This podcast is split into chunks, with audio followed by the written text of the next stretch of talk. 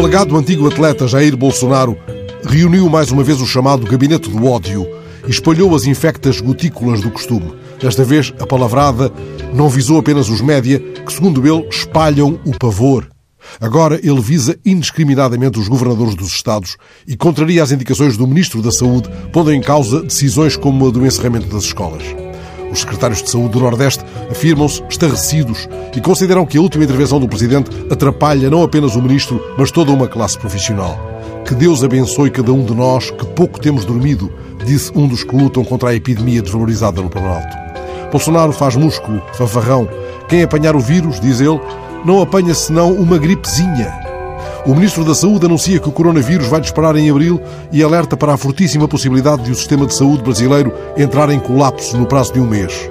Bolsonaro continua a fazer músculo. Fala ao país como se olhasse para um espelho. No meu caso particular, a fiança, pelo meu histórico de atleta, não precisava me preocupar.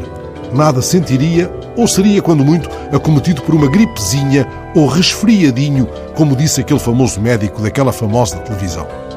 O palmarés atlético de Bolsonaro não deixa ninguém boquiaberto, mas confrange que desconheça a quantidade de atletas de alta competição infectados com o vírus. Ele vira do avesso o poema de Álvaro de Campos, apanhado por uma grande constipação, porque ele não sabe como as grandes constipações alteram todo o sistema do universo.